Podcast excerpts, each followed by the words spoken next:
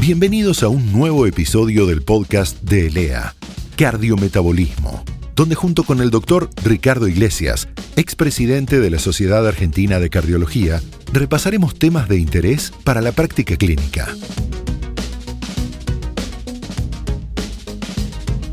Hola, doctores, doctoras. Hoy tenemos una invitada de lujo.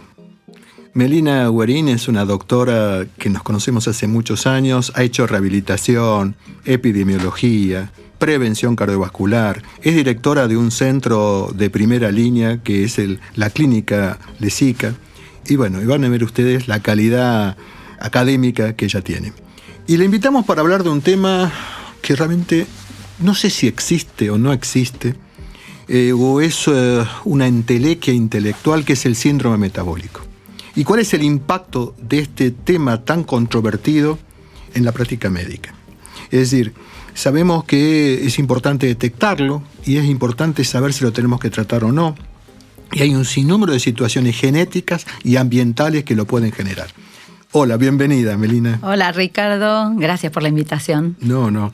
Te lo mereces porque de esto sabes mucho. Y la primera pregunta es, decime, ¿cómo se define el síndrome metabólico? Porque, perdóname, hay definiciones, una otra. ¿Cómo lo definís vos, vos, clínicamente? Bueno, ese es el, primer gran punto de embarrarnos con esto del tema de las definiciones y es que hay varias. En general, eh, una vino atrás de la otra o surgieron eh, temporalmente cerca.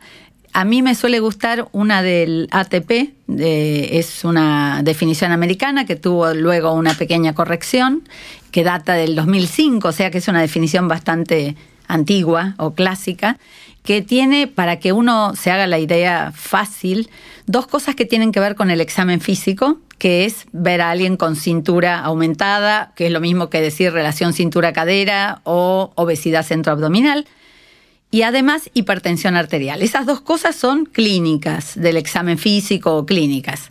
Y después tiene tres elementos que van de la mano del laboratorio, que son el HDL, los triglicéridos y la glucemia. Y cada una de estas eh, ítems o componentes tiene distintos niveles o umbrales para la definición. Y la de ATP define fácilmente presión arterial por arriba de 130-85 como un dato positivo, la glucemia por arriba de 100 el HDL en las mujeres por abajo de 50, en los varones por abajo de 40, los triglicéridos por arriba de 150 y con la cintura eh, mm, la última recomendación es para los varones, sería un dato positivo más de 102 centímetros y para las mujeres más de 88 centímetros. Viste que eh, la, la, otra pregunta es, ¿qué valores tenemos que tener? ¿Los mínimos un poquito o muy altos estos valores? Y como vos sabés, Cuanto más bajamos los valores, más pacientes entran, tenemos más sensibilidad y menos especificidad, o sea que vamos a tener una población menos enferma si bajamos los valores, bajamos los umbrales y entran muchos con síndrome metabólico. Lo interesante es que las poblaciones actuales de nuestro país y de otros países hispanos tienen un alto porcentaje de, de pacientes con síndrome metabólico, rondando el tercio de la población adulta. Y claro, vos fíjate que justamente cuando uno analiza desde el 2005 ahora los registros de factores de riesgo del Ministerio de Salud, realmente encontrás que el 30% tiene sobrepeso, 12, 13, 18%, ya ni me acuerdo, de obesidad, y el sedentarismo encima que junta todo esto, más del 60%, evidentemente, y hay territorios eh, del país que tienen mayor cantidad de obesos en este punto. La otra pregunta te quería decir te quería preguntar es, uno, digamos, quiere adelantarse al hacer el diagnóstico para que el paciente no tenga o diabetes o que tenga un infarto, un stroke y demás. Eso es más de concepto de prevención primaria. digo esto porque en algunas em, definiciones ponen a la diabetes. Si uno dice, ¿cómo el síndrome metabólico si ya es diabético, qué lo querés prevenir? ¿Este es un concepto primario o secundario, este término síndrome metabólico? Bueno, el síndrome metabólico tiene dos grandes destinos finales que debemos evitar que son, como decías, la diabetes, uno, y lo cardiovascular en todas sus, sus facetas, incluyendo el stroke el síndrome metabólico tiene distintos riesgos para producir uno u otro. En lo cardiovascular es mucho menos predictor o fuerte, ronda de, un eh, odds o hazard ratio de 1.5 a 1.8, pero en la diabetes es fuertísimo. es de más de tres veces el riesgo. O sea, tenés síndrome metabólico, tenés más de tres veces la chance de ser diabético y llega a series o cohortes con cerca de cinco veces. Esto varía de acuerdo a los componentes del síndrome metabólico. O sea, mi sensación para, para el médico es que el grupo de pacientes con síndrome metabólico es un grupo heterogéneo. Seguramente los componentes que cada uno tiene, en mayor o menor medida, condicionan un paciente que no es igual al resto de los pacientes, así como decimos que la diabetes es un grupo heterogéneo. No todos los diabéticos son iguales y seguro la data de la diabetes, la hemoglobina glicosilada y algunos otros parámetros nos distinguen los diabéticos de más riesgo. En el síndrome metabólico pasa similar y cuantos más componentes haya, peor. Y si algunos están presentes, se asocia algo más a la evolución de diabetes, por ejemplo, trastornos de la glucemia, y algunos que están presentes predicen algo más la enfermedad cardiovascular como la hipertensión arterial. Y es interesante que hay algunos que actúan como marcador, que nos tienen que, es como si uno frente a un paciente tiene que tener la lamparita atenta para encenderse, un HDL bajo y uno trae el resto de conceptos, el resto de los, de los elementos del síndrome y chequea. Ah, tiene HDL bajo, tiene triglicéridos altos, tiene cintura, tiene... tal vez encuentro que tiene los cinco componentes y solo había visto el HDL. O sea que algunos de ellos nos permiten tirar y, encontrarnos con más información.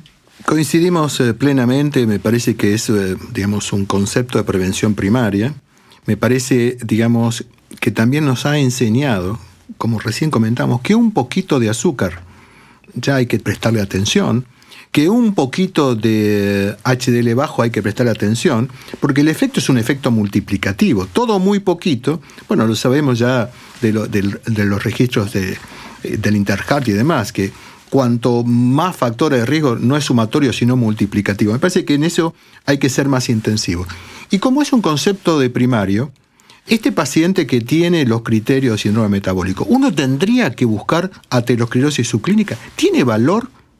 Bueno, dos cosas interesantes antes de llegar a eso, que es, es el punto clave es que los pacientes con síndrome metabólico muchas veces escapan de los scores clásicos. O sea, los scores clásicos no atrapan el riesgo de los pacientes con síndrome metabólico porque la mayoría de ellos no incluye obesidad, ninguno incluye cintura ni triglicéridos. Entonces, muchos de ellos se infravaloran si uno trabaja con scores más precisos, más adecuados para el síndrome metabólico, hay un score interesante para la gente que se llama MetsCalc. Es una publicación de dos médicos de Florida y de Virginia que armaron un score para síndrome metabólico que califica en forma continua, en vez de decir dicotómico. Este señor tiene síndrome metabólico porque la definición es tres de cinco criterios. En vez de decir eso, encuentra un número continuo que perfila, que identifica o discrimina pacientes con distinto riesgo. Ese score está disponible en la web como cualquier otro calculador y se pone metscalc.org y es muy fácil porque con esos mismos componentes te, te predice el riesgo de distintas cosas y de presencia de síndrome metabólico y no se le escapa porque justo mide eso. Respecto a la placa, último, perdón, perdón. No, no, pero ahora, discúlpame, antes de la placa, es interesante lo que decís, porque yo creo que los scores, cualquiera, que te guste, Framingham, el, europeo, el, el score, adolecen de un problema. No están todas las variables, es medicina de la evidencia, pero después uno ve que no está la locura, el estrés, no está la pobreza. En algunos ponen los códigos, pero no hay uno que cubra, y esto es medicina de la experiencia, sumar a las evidencias. Por eso que cada score tiene su particularidad. Por eso que en el síndrome metabólico, esto que estás comentando de este score,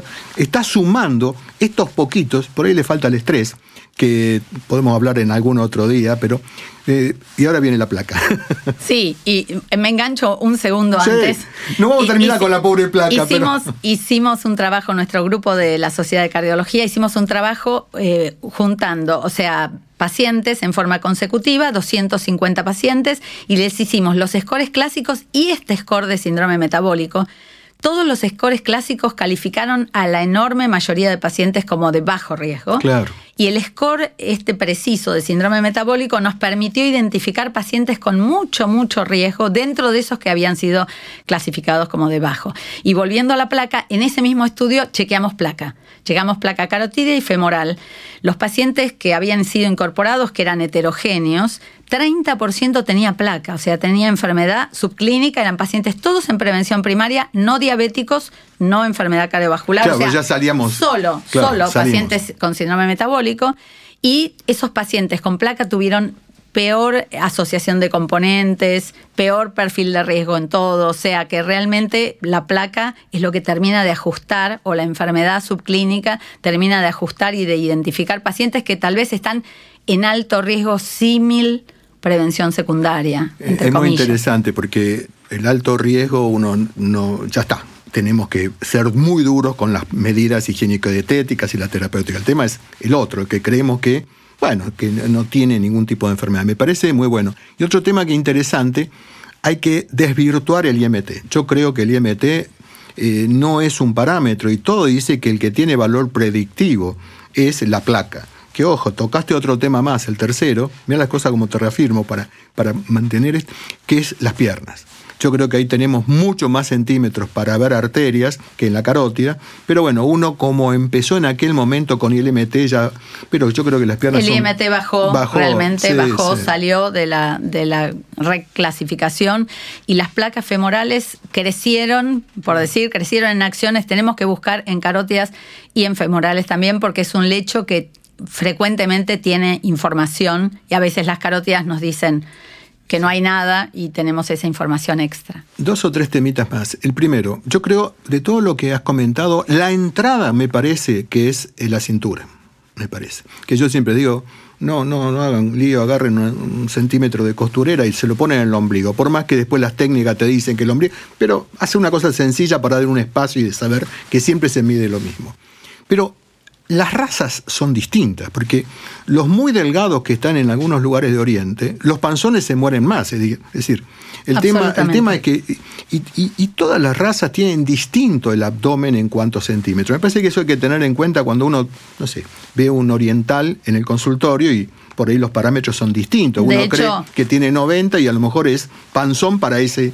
Exacto. De hecho, eh, varios de los de las definiciones de los síndromes metabólicos para distintas sociedades o paneles incluyen el- la diferente medida umbral de la cintura en particular. Y por ejemplo, así como hay algunos que ponen 102, hay otro que el límite es 90 en razas asiáticas, por Claro. ejemplo, porque es otro tipo de, de Claro. antropometría. Absolutamente, digamos, bien, de- bien genética la, la relación. Yo estoy de acuerdo con vos y ahí vienen los datos esto de que es- ese más panzón es el que se infarta más por más que sea delgado y, y tiene un IMC muy bajo.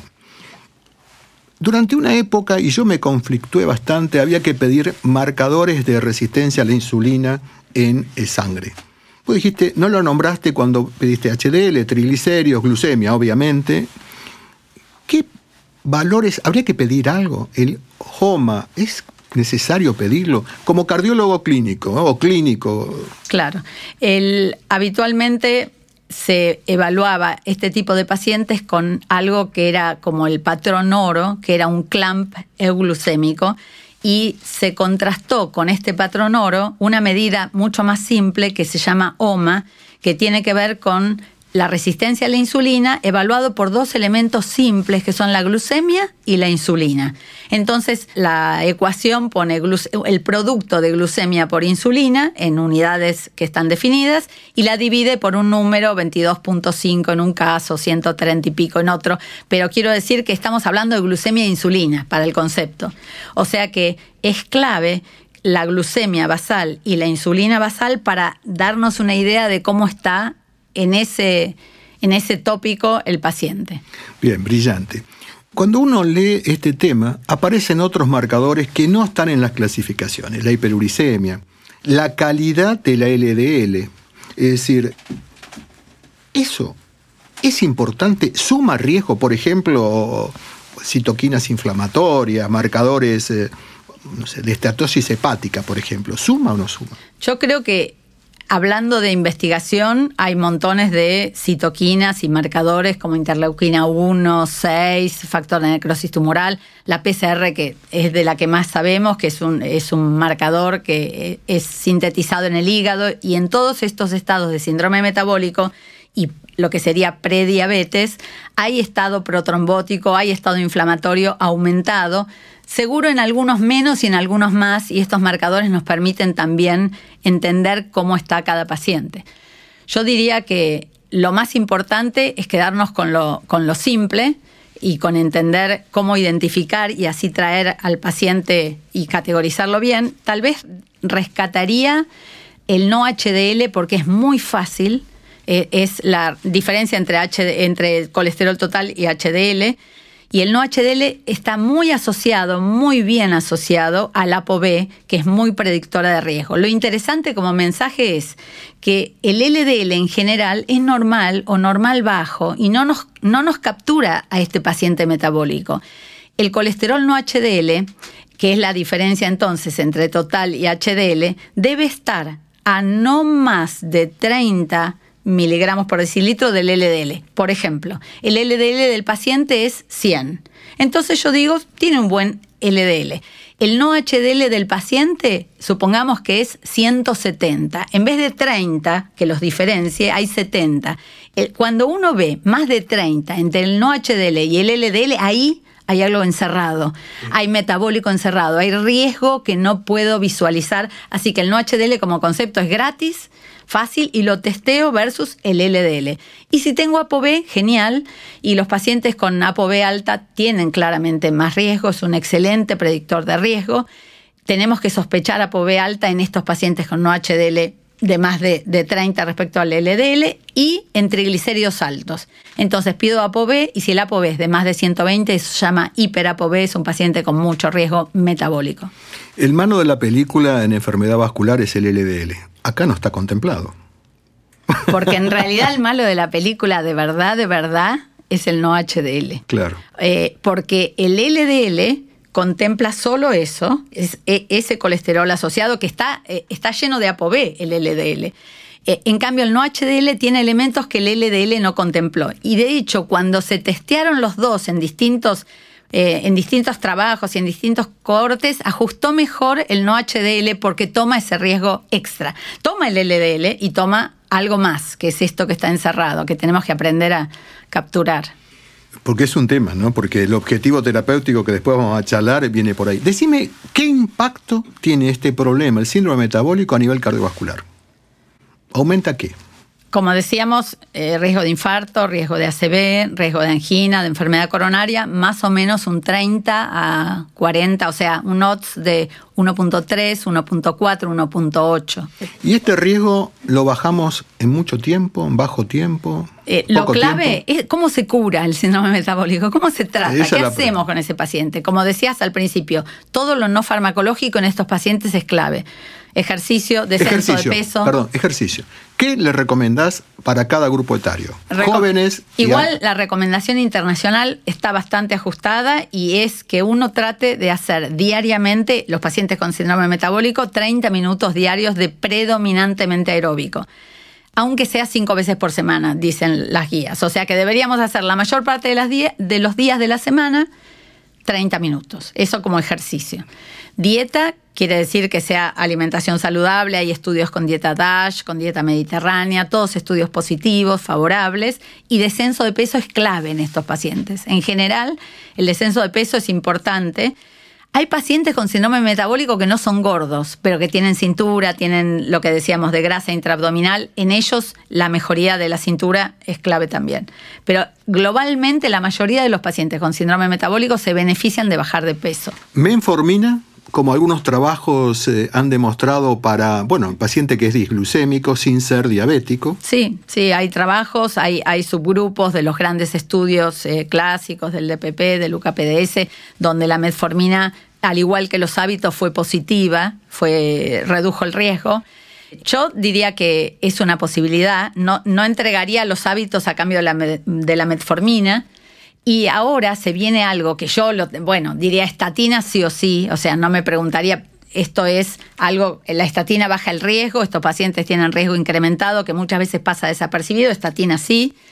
Y si tiene placa, más bueno, alta si la tiene dosis. placas, probablemente la, el LDL que yo voy a buscar es menor de 70. La estatina tiene que ser de alta intensidad. O sea, a veces en algunas guías hasta tener placa lo ubican como si fuera prevención secundaria con evento Claro, clínico. claro. O sea, que podría ser menos de 55. Sin llegar a eso, aunque sea menos de 70 de LDL, que a veces no es tan desafiante porque partimos de 100 o de 90 y pico. Son pacientes que esconden su riesgo y el LDL no, no lo permite expresar. Así que estatina sí, diría, metformina podría ser.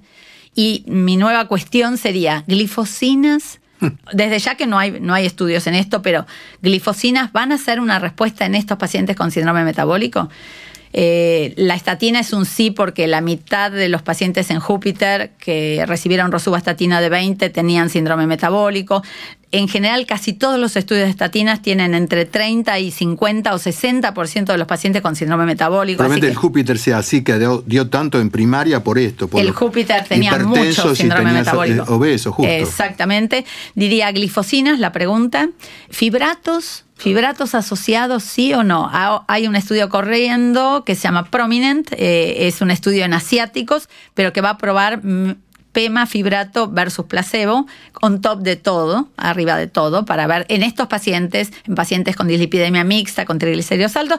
Y otra pregunta, lo- los omega 3, ¿sí o no? ¿Cuál? ¿Los del Estren o los de este o- los de que, Rusit? que tenemos que estar claro. Pues son dos estudios. eh, Son dos estudios que encontraron resultados encontrados. En un estudio, eh, ambos pacientes eran de tipo triglicéridos altos, pero en un estudio el resultado fue positivo y en otro no. Hubo diferencias de lo que se usó, hubo diferencias del placebo, del control. Así que es todo un tema todavía abierto, pero yo diría que en pacientes con triglicéridos altos tal vez está todavía abierta la respuesta de si dosis altas de omega 3 purificado del tipo reduced, tipo Basepa se llama, De pescado, pero, no vegetal, ¿no? Eh, no, del, Claro. que, del que se usó en, Claro, en- claro. en el estudio, eh, tal vez aportarían algo arriba de todo. Bien, eh, otra. Ay, te dejo una cosa más. GLP-1 agonista, ¿sí o no? Porque eh, liraglutide y todos los que vienen... eh, Semaglutide, ya estamos en el mercado argentino. Eh, entonces, ¿andará en esto? Porque es un, un fármaco que redujo eventos, es un fármaco que reduce de peso. Me suena bien para los metabólicos. El tema serán los costos. Primero, tener la evidencia desde ya. Nos tenemos que ir. Vamos. Opinión final y yo cierro. Diría que el síndrome metabólico, más allá de si es o no es, si existe, más allá de sus componentes o no, nos permite al menos identificar un riesgo que no está sopesado en muchos otros pacientes clásicos como tabaco y LDL. Estos pacientes metabólicos encierran un riesgo que se nos escapa, así que lo tomaría al menos para capturar esos pacientes y reducir el riesgo. Sí, sí, e- esa población aparentemente sana y tiene estas cositas chiquitas. Un poquito de un todo. poquito de todo, me parece que uno tiene que darle una trascendencia y mejorar estos números, porque bueno, va a terminar en un diabético o va a terminar en un paciente con un evento cardiovascular. Y esto, como hablábamos, ¿no? ¿Cómo impactar? ¿No? Y yo tengo una frase de Yang, el psiquiatra suizo, ¿no? que decía, ¿cómo impactar en el otro? Y decía al médico, ¿cómo impacta el médico en el otro? Porque era un poco lo que queríamos charlar contigo. Dice, conozca todas las teorías, domine todas las técnicas, pero al tocar un alma humana, sea apenas otra alma humana. Me parece impresionante porque es la forma por ahí de, de cambiar, modificar. Yo te agradezco enormemente. Un placer. Nos vamos a volver a ver. Y bueno, cualquier duda, crítica, comentario o temática que quieran proponer, el mail es, es doctoriglesiaspodcast.gmail.com. Muchísimas gracias. Hasta la próxima. Rick.